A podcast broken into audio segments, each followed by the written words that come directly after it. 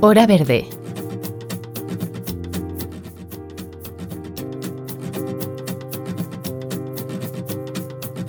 Dirigido y presentado por Germán Martínez.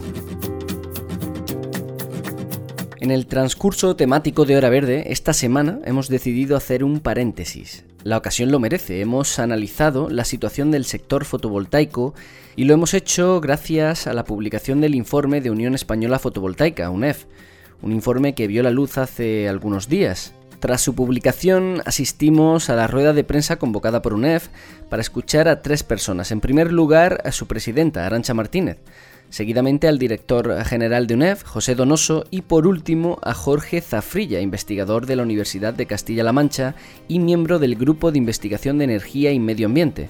De hecho, Jorge ha puesto voz a este grupo que ha llevado a cabo una investigación tanto de los datos derivados de 2019 como un análisis también, eh, claro, prospectivo de 2020, año del cual pues aún solo hay datos parciales y que sin duda está siendo un año complicado para cualquier tipo de actividad, no solamente para el sector fotovoltaico. Ante las incertidumbres desatadas por la COVID-19, sí que es cierto que hay que decir que el sector eh, está respondiendo muy bien. Por eso en este programa escucharemos estas tres voces, pero también, como siempre, las de nuestras y nuestros oyentes. ¿Cómo veis la situación del sector de la energía solar fotovoltaica?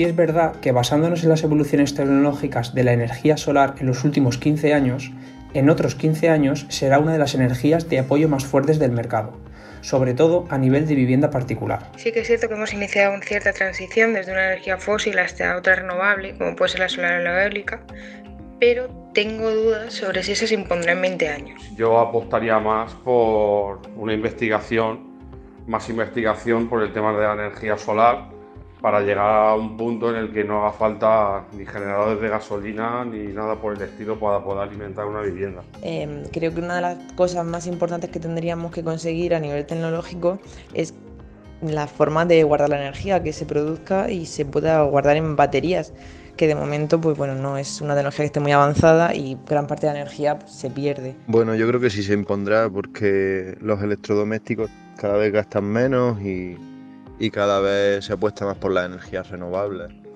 Entonces lo normal será que, al final se encuentre un equilibrio en el que por lo menos aquí en España consumamos solo de, de, energía solar y eólica. Sí que he pensado en instalar placas solares, de hecho es un proyecto mm, de futuro. Yo pienso que la energía solar va a servir de autoconsumo, como ya se está incentivando eh, para, pequeñas fábricas o, instalaciones reducidas. Parece claro que las energías verdes son ahora mismo eh, muy necesarias, eh, dada la crisis a la que nos vamos a enfrentar después de, del COVID y creo que puede ser un buen momento para replantearse hacia dónde vamos, no ya solo con la solar, sino con con la eólica y, otros recursos eh, que en España, de los que en España disponemos eh, en cantidad.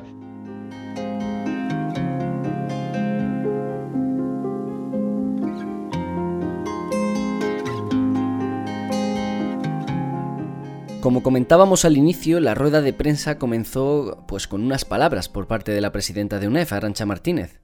Hace un par de meses elaboramos en Hora Verde un programa especial sobre la situación del sector eh, de la energía solar, precisamente, y en él participó Arancha. Os remitimos a ese programa, que es el número 3, para conocer más sobre la energía solar. Pero hoy recogemos el testimonio de Arancha en el que hizo referencia al buen año que fue 2019 y a las incertidumbres que existen sobre el 2020. Es muy importante para nosotros este informe, ya que eh, nos da una calibración de cómo el sector afecta a la economía de nuestro país. Porque nosotros no solo eh, generamos energía limpia, que por supuesto que lo hacemos, y mejoramos el medio ambiente, sino que también eh, queremos que todo el mundo sepa cómo contribuimos tanto al empleo como a la economía de, este país. El 2019 fue un año eh, excepcional para la energía fotovoltaica. Estuvimos, fuimos líderes europeos en instalación con 4.200 megavatios en plantas grandes y 460 en autoconsumo, todo un récord histórico que no habíamos eh, nunca tenido en España. Y este año pensábamos que íbamos a seguir igual, pero bueno, con todo el tema de la problemática con el COVID, no sabemos ahora mismo cómo, cómo vamos a seguir en este año, qué cifras vamos a alcanzar. Eh, hemos visto que eh, las plantas grandes han tenido varios retrasos, tanto en tramitaciones como en las puestas en marcha, pero sin embargo el autoconsumo ha sido el que más dañado ha sido por el confinamiento que hemos tenido, las medidas de, mm, alejamiento y demás. Tenemos ahora grandes retos con los nuevos reales decretos que están por aprobar, que, que es muy importante para el sector el acceso y conexión y subastas para volver a lanzar todo el mercado y para que los proyectos que estaban con el nuevo Real Decreto de Acceso y Conexiones, que estaban casi para empezar este año, no se vean afectados y retarden todo esto. Nosotros creemos firmemente en que la fotovoltaica será un motor de recuperación en esta crisis económica del, del COVID.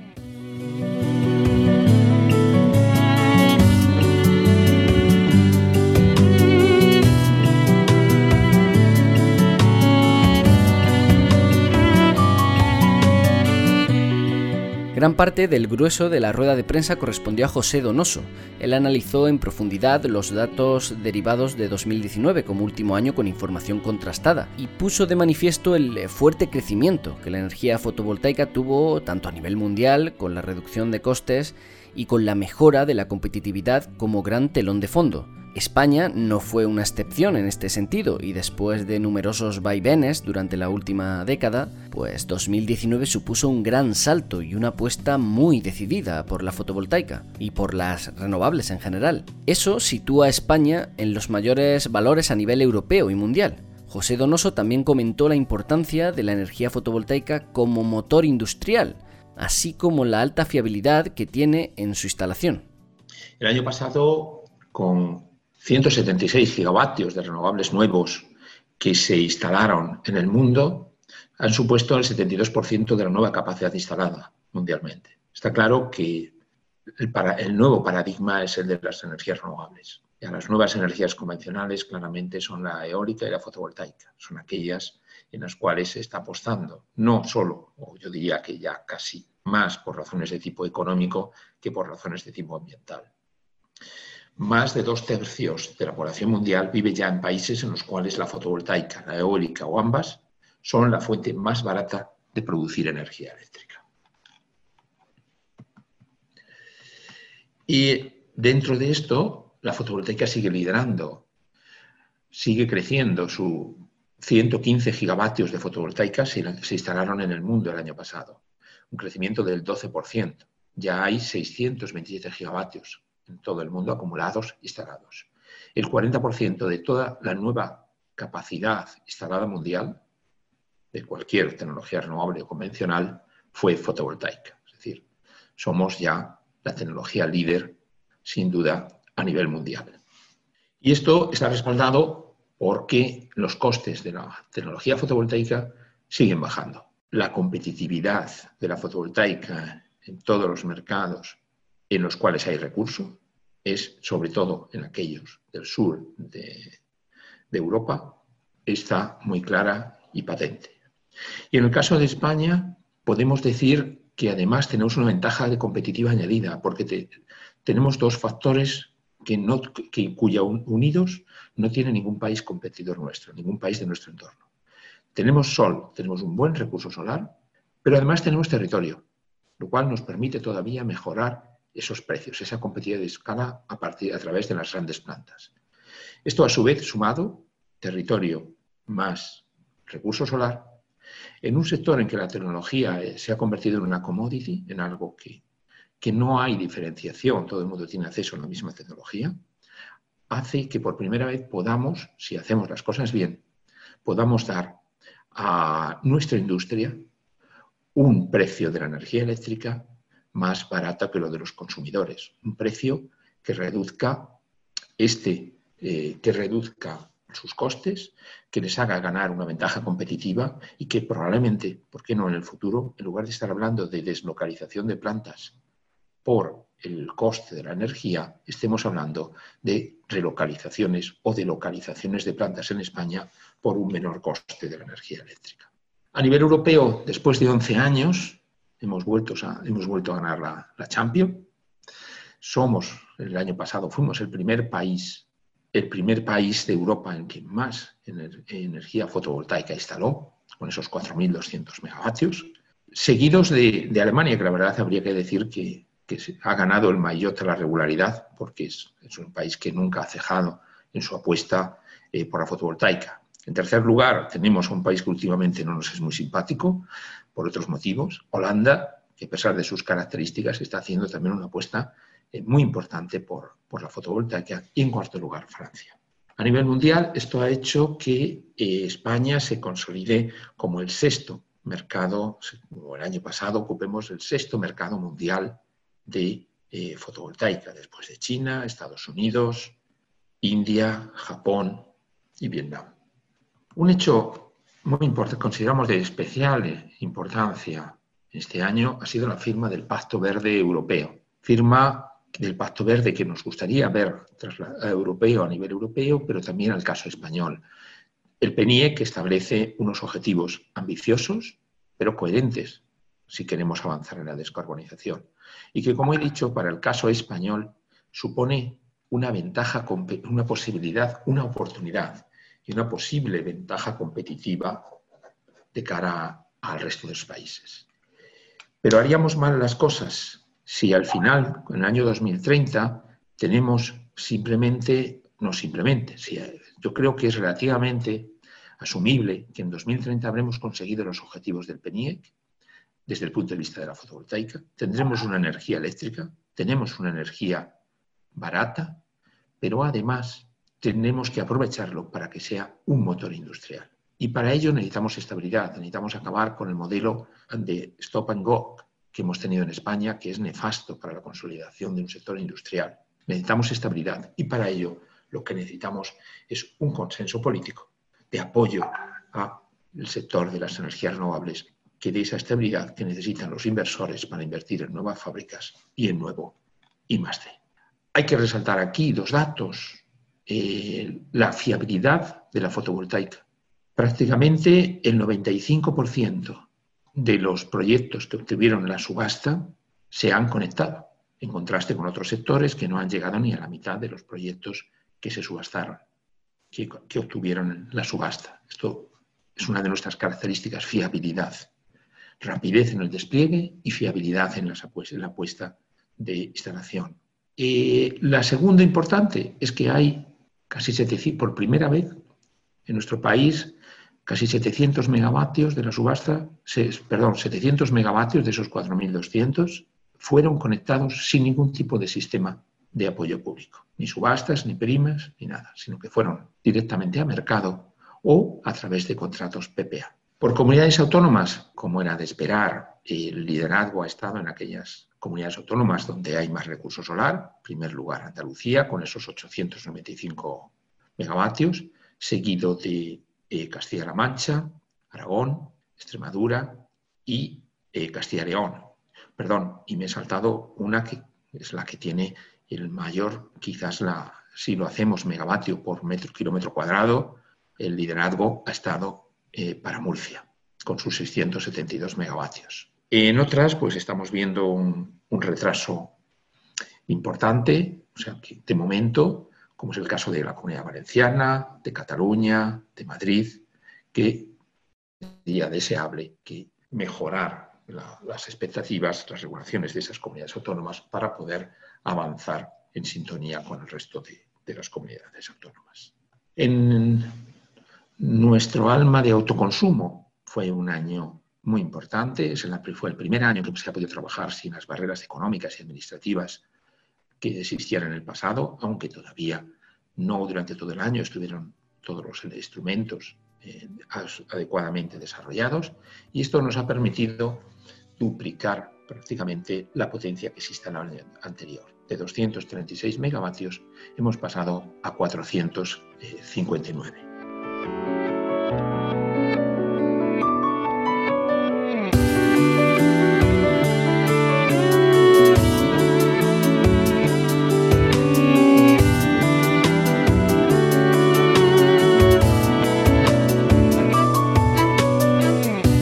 Jorge Zafrilla trabaja en el grupo de investigación que durante muchos años ha colaborado con, UNEF en la elaboración de los informes eh, periódicos para comprobar la salud y el estado del sector fotovoltaico. Por su parte, analizó la situación de las empresas fotovoltaicas y los valores de investigación y desarrollo que acaban arrastrando a que estas empresas tengan un peso considerable y cada vez mayor sobre el Producto Interior Bruto Nacional. Y claro, PIB y empleo son, sin duda, eh, los dos valores que más preocupan a los analistas. Por eso Jorge Zafrilla llevó a cabo una descripción de los buenos aportes que la energía fotovoltaica está haciendo ya al empleo y a la actividad del país.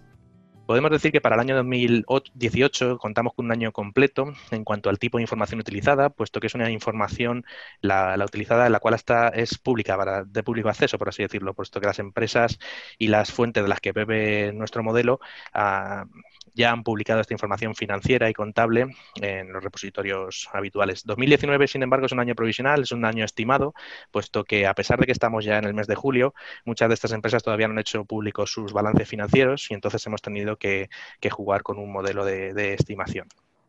Em, Trabajamos en conjunto con información aproximadamente de 350 empresas, de las cuales tenemos una imagen financiera y de su actividad bastante realista, fundamentados principalmente por los datos de sus balances financieros publicados en la Central de Balances Ibéricos, más conocida también como, como SABI, y también una información que hemos obtenido y complementado con información obtenida vía cuestionarios de las empresas socias de UNEF recogidos en los últimos meses y por un importante volumen de información de corte cualitativo y cuantitativo que UNEF posee acerca de algunos de sus, de sus socios. En 2018, y si nos circunscribimos únicamente al territorio nacional, es decir, a la huella económica que se genera dentro de nuestras fronteras, el montante total de actividad o de, PIB total generado asciende a 6.307 millones de euros, creciendo un 23% en 2019, llegando hasta los 7.785 millones de euros. Observamos, por tanto, cómo gran parte de la generación de rentas del sector fotovoltaico tiene lugar dentro de nuestras fronteras, ¿no? lo cual es una cosa, es un dato bastante interesante e importante. En términos de empleo nacional, es decir, circunscritos a España únicamente, la generación de empleo dentro de España, se observa una huella de empleo que alcanza un total de 45.136 trabajadores en 2018 y de 58.699 trabajadores en 2019. Este vigoroso crecimiento eh, es, notable respecto de otros años. Si seguimos bajando la información, la balanza comercial eh, vuelve a devolvernos un recurrente saldo positivo que también se ha obtenido en los informes anteriores, ¿de acuerdo? Alcanzando 1.018 millones de euros en 2018 y creciendo hasta los 1.603 millones de euros en 2019. Evidentemente, aunque las empresas del sector en España cada vez más desarrollan más negocio dentro de nuestras fronteras, derivado de la ingente cantidad de megavatios instalados en los últimos, en los últimos dos años, siguen manteniendo una posición de liderazgo a nivel internacional. De ahí estos importantes resultados. De hecho, en este informe nos hemos encontrado con una presencia internacional relevante, donde más de 128 empresas de las analizadas operan fuera de, España, mantienen relaciones con, con otros países y lo hacen en más más de 76 países distintos. De ahí estos datos y este saldo positivo. En términos de gastos de I de I, las industrias más representativas del sector fotovoltaico vuelven a mostrar una intensidad de innovación por encima, por supuesto, de la media de las empresas españolas y también por encima del conjunto de las industrias españolas.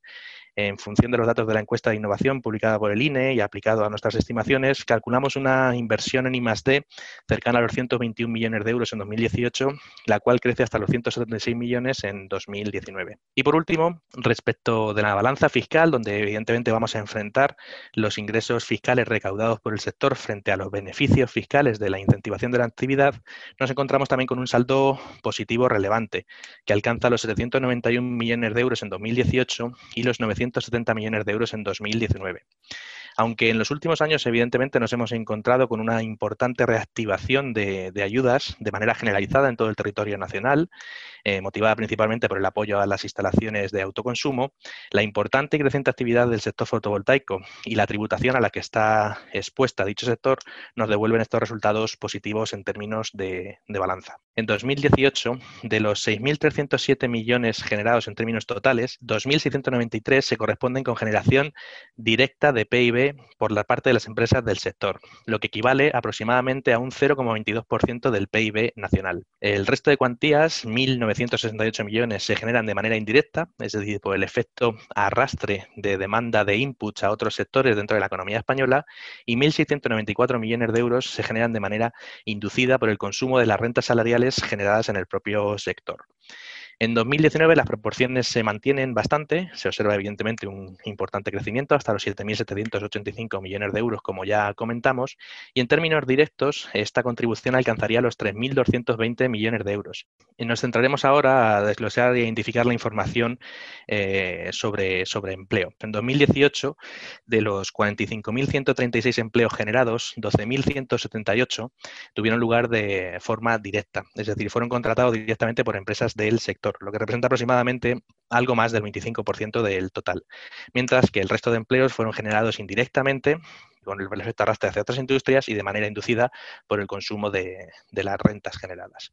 En 2019 la proporción de empleos directos eh, crece respecto del total, alcanzando eh, la cifra de 17.194 empleos sobre un total de 59.699, lo que representa aproximadamente un 30% del empleo generado en términos directos.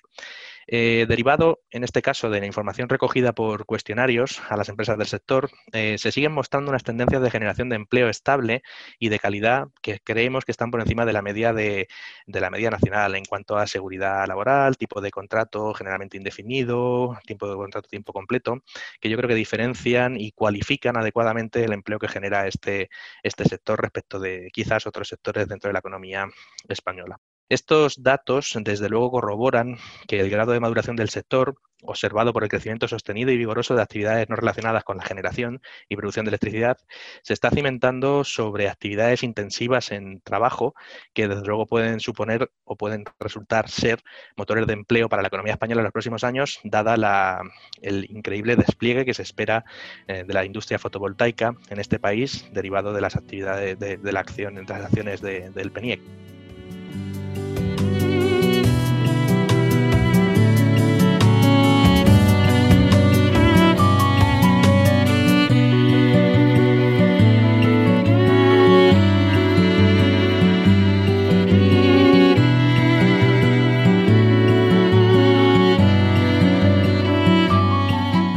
Por último, de nuevo José Donoso quiso poner la lupa ya en el 2020 y las más que previsibles consecuencias que la COVID-19 va a tener sobre el país y, por supuesto, sobre el sector fotovoltaico. Donoso destacó los retrasos que la instalación de potencia puede sufrir por la etapa de confinamiento, sobre todo que se prolongó en España durante semanas, pero fue optimista en cuanto al autoconsumo y lo que supuso durante ese mismo periodo.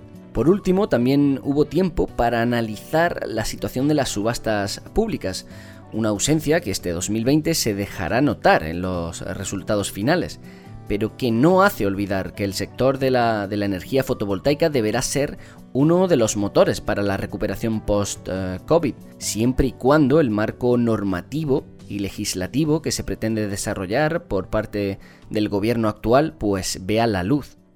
En el corto plazo lo que estamos viendo es fundamentalmente eh, retrasos en la construcción debido a las medidas de distanciamiento social y a los retrasos eh, originados por estas mismas medidas en las tramitaciones administrativas o por las medidas asociadas a ellas. Sin embargo, este estos retrasos en construcción y tramitación de plantas motivados por el COVID no los estamos valorando como algo muy grave. Al máximo lo que va a suceder es que algunas plantas que hubieran podido conectarse este año no lo van a poder hacer hasta los primeros meses del año próximo, pero mm, no tenemos constancia de que haya supuesto el abandono de ninguna planta, sino que todas van a seguir con un pequeño retraso, pero van a seguir adelante y se van a conectar. Quizás el efecto más llamativo se puede producir en el medio y largo plazo. tenemos que todavía ver cómo van a integrar de manera definitiva los actores lo que ha pasado en el mercado eléctrico. Se ha producido una caída, la, caída de la demanda de energía eléctrica ha producido a su vez, como era de esperar y como es lógico en un sistema de mercado, una caída espectacular en los precios de, este mercado, pasando de estos 40, 55 a 20, a moverse entre los 20 y, algo más de 30 y en algún momento, en un momento puntual, a caer por incluso por debajo de 10. Si vemos esta evolución que ha pasado en relación con las energías renovables, vemos que esta caída coincide, estos momentos de mayor caída, con aquellos momentos de mayor participación de los renovables. Los que ha habido momentos en que las renovables han supuesto el 70, el 63, el 73, el 68% del mercado.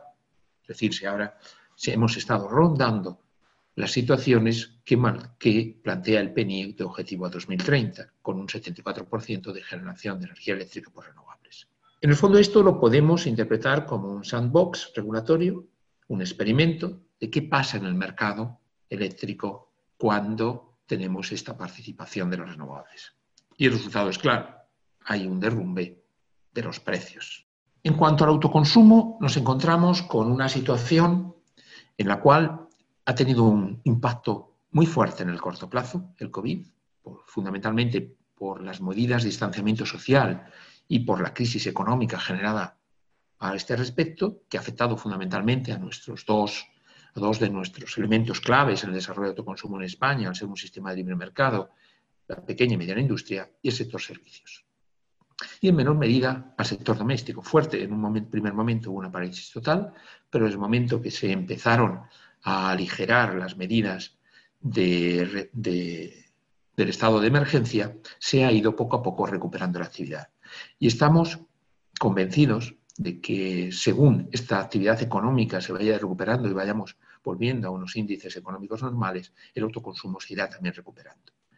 De todas formas, hay, eh, es necesaria una serie de medidas para ir avanzando también, sin barreras, una de ellas, insistimos siempre, es la reducción del término fijo de la factura. Se ha dado un paso adelante con, este borrador de, que ha, recientemente que está en consulta pública ahora del Real Decreto Ley, del Real Decreto para, de acceso y conexión, en el cual se, de los cargos, perdón, el Real Decreto de cargos, que reduce a, un 35, a un, que a un 35%, el 40% de término fijo, pero habría que seguir avanzando hasta volver a los media europea de en torno del 23. La simplificación de la tramitación administrativa es otro de los elementos eh, claves. todavía en muchas comunidades autónomas se está tardando de 6 a 8, a 8 meses para conseguir una licencia de obra para una pequeña instalación en un, eh, en un adosado. El mismo tiempo que para una gran planta de 300 o 400 megavatios. Esto es una irracionalidad. En, ningún, en la mayor parte de nuestros países del entorno no es necesaria esta licencia de obra. Y de hecho ya estamos en una campaña que estamos hablando con todas las comunidades autónomas y ya tenemos una parte importante de comunidades autónomas que la están eliminando. Pero necesitamos tener, continuar con esto Extremadura, Cataluña, eh, Castilla y León, Baleares y, otras que se han comprometido a hacerlo en el más breve tiempo posible. Pero sería necesaria esta eliminación total de, en todas las comunidades autónomas. Las subastas, ¿cómo queremos? Se temen de convocar, pero tenemos que hacernos bien. En principio, consideramos que en este momento estas subastas deben ser tecnológicamente neutrales. Eh, quizás en el futuro esto no sea así, cuando vayamos avanzando y se vea qué huecos están dejando las subastas, pero en este momento en el que hay mucho por hacer y mucha potencia en el mercado, consideramos que lo más interesante es captar el mejor precio posible para los consumidores. Y esto se consigue a partir de subastas tecnológicamente neutrales. ¿Qué deben ser pay as es decir, subastas que deben ser en función de la oferta que las empresas hagan. Cada uno va a recibir lo que oferte. Se ha demostrado a nivel internacional que esta es la fórmula más eficaz, la que garantiza una mayor responsabilidad de las empresas en la oferta que están haciendo, una mayor seriedad y unos mejores resultados de este precio por kilovatio hora ofertado que se le haga. Consideramos que es necesario una precalificación. Eh, estamos en contra de que aparezcan en la subasta actores que hagan unas ofertas sin tener detrás nombre, las plantas, nombres y apellidos. Creemos que las subastas deben tener la mayor garantía posible de que se van a llevar a cabo los proyectos que las ganen. Para ello, eh, consideramos necesario que se haga una precalificación en función del grado de avance de la tramitación administrativa de estos proyectos.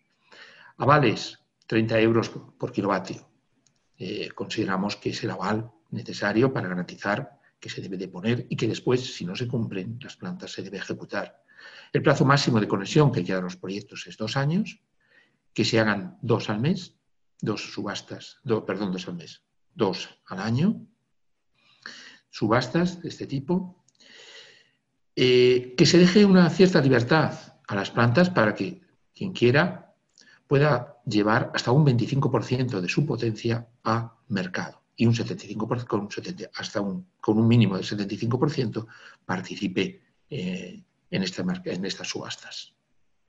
También mm, creemos en nuestra asociación que es interesante el que haya un sector lo más diversificado posible, con la mayor, para que haya una mayor competitividad, una mayor competencia y competitividad, que haya muchos actores. Por ello, consideramos que se debe limitar el máximo obtenido por un agente a un 30% de la potencia eh, subastada. Y luego, importante, con este mismo espíritu, consideramos que es importante dar una oportunidad a las pequeñas plantas y que la mejor forma es reservando eh, un 20% de esta capacidad subastada para estas pequeñas plantas y que esa fijación de precio se haga en función de proyectos de menos de 10 megavatios, se haga en función del precio que estas plantas ofrecen. Y como digo, una visibilidad para que ayudar también al desarrollo de la fabricación con un calendario de cinco años y dos convocatorias anuales. Reformar el mercado de acceso y conexión es uno de esos elementos eh, más importantes que ha generado más literatura en los últimos, eh, en los últimos meses y creemos que es importante que eh, reordenarlo. Estamos de acuerdo con el borrador, con el Real Decreto Ley, los términos en términos generales, el Real Decreto Ley que 23 2020, que intenta reordenar este, este mercado, pero creemos, creemos que ahora, cuando se abra la ventanilla después de la moratoria que establece para tres meses, también hay, hay que hacer una priorización y se tiene que dar prioridad no a quien llega antes a la ventanilla, sino a aquel que tiene el proyecto más maduro. Porque una vez más es lo que nos va a dar más garantías de que esos proyectos se hagan y no estén ocupando durante un tiempo un espacio en el punto de conexión inútilmente, mientras que otro ya podría haberlo hecho o se pierda esos cinco años porque esa planta al final no se haga. El Real Decreto Ley va en la buena línea, pero falta en el desarrollo del Real Decreto unos criterios claros de priorización en función de la madurez de los proyectos.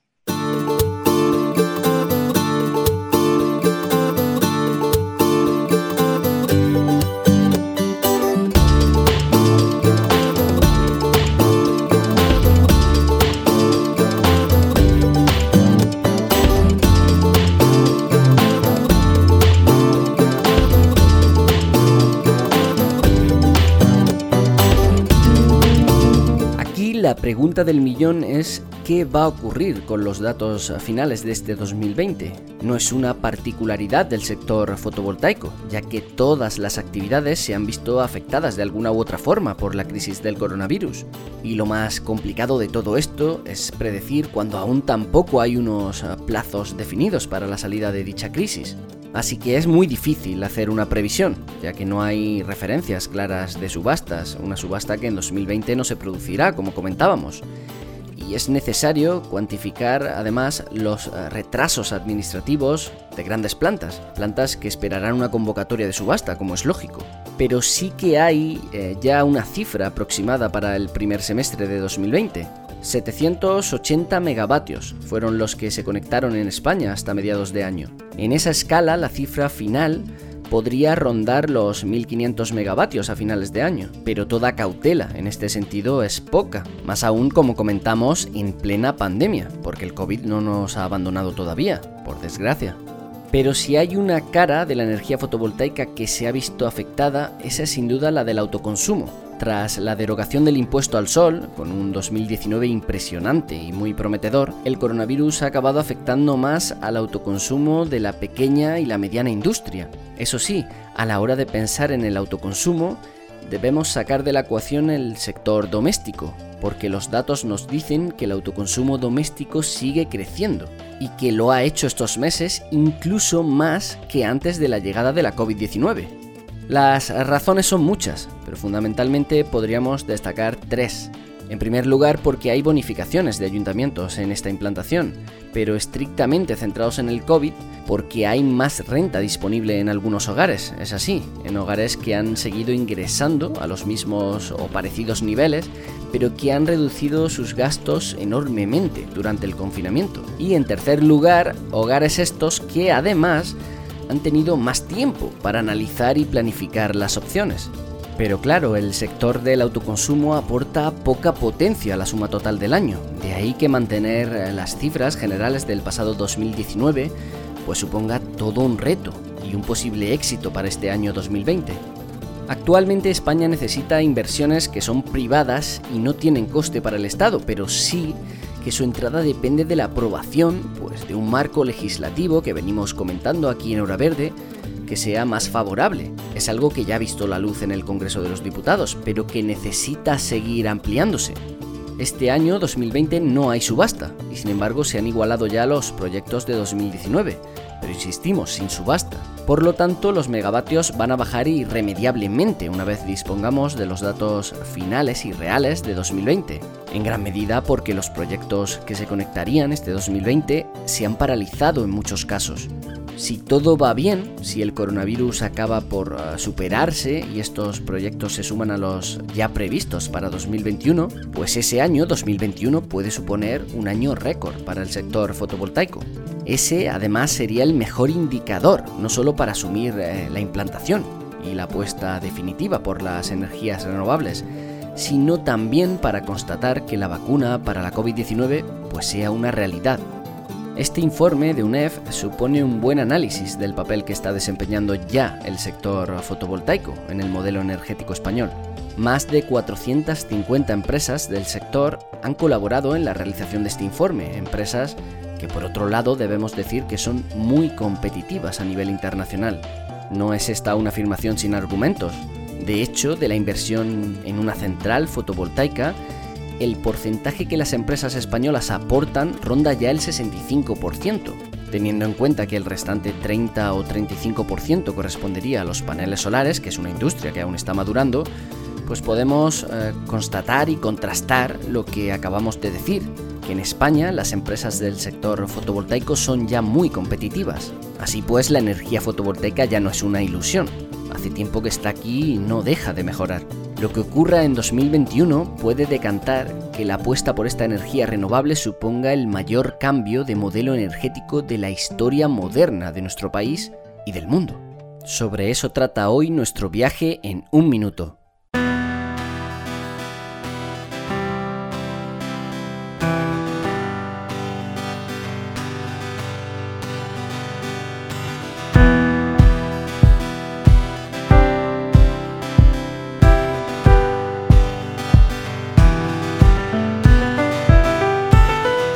Cuando la primera luz que un artista ve es la luz de la Costa del Sol, es inevitable que el astro marque su vida. Pablo Picasso nació en Málaga y antes incluso de convertirse en el padre del cubismo, el uso que hizo de una esfera brillante como el Sol tuvo lugar en su obra. Sí, más tarde acabó convirtiéndolo todo en ángulos, en grises, pero en el trazo de su pincel siempre hubo una pátina amarilla, un gran cambio sin duda, pero manteniendo la esencia. Picasso dijo una vez, hay personas que transforman el sol en una simple mancha amarilla, pero hay también quien hace de una simple mancha amarilla el propio sol.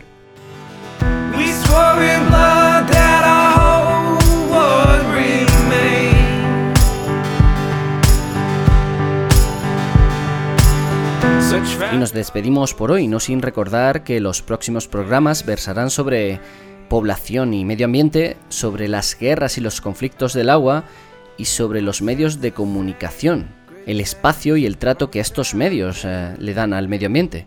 Para cualquiera de estas temáticas, recuerda que puedes enviarnos un audio al WhatsApp de Hora Verde al número 644-697-687, con el más 34 delante si lo haces desde fuera de España. Hasta entonces, y como siempre, muchas gracias por estar ahí una semana más.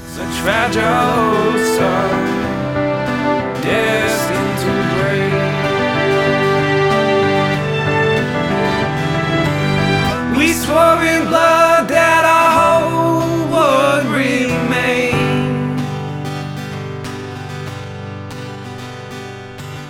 Such fragile old are destined to break.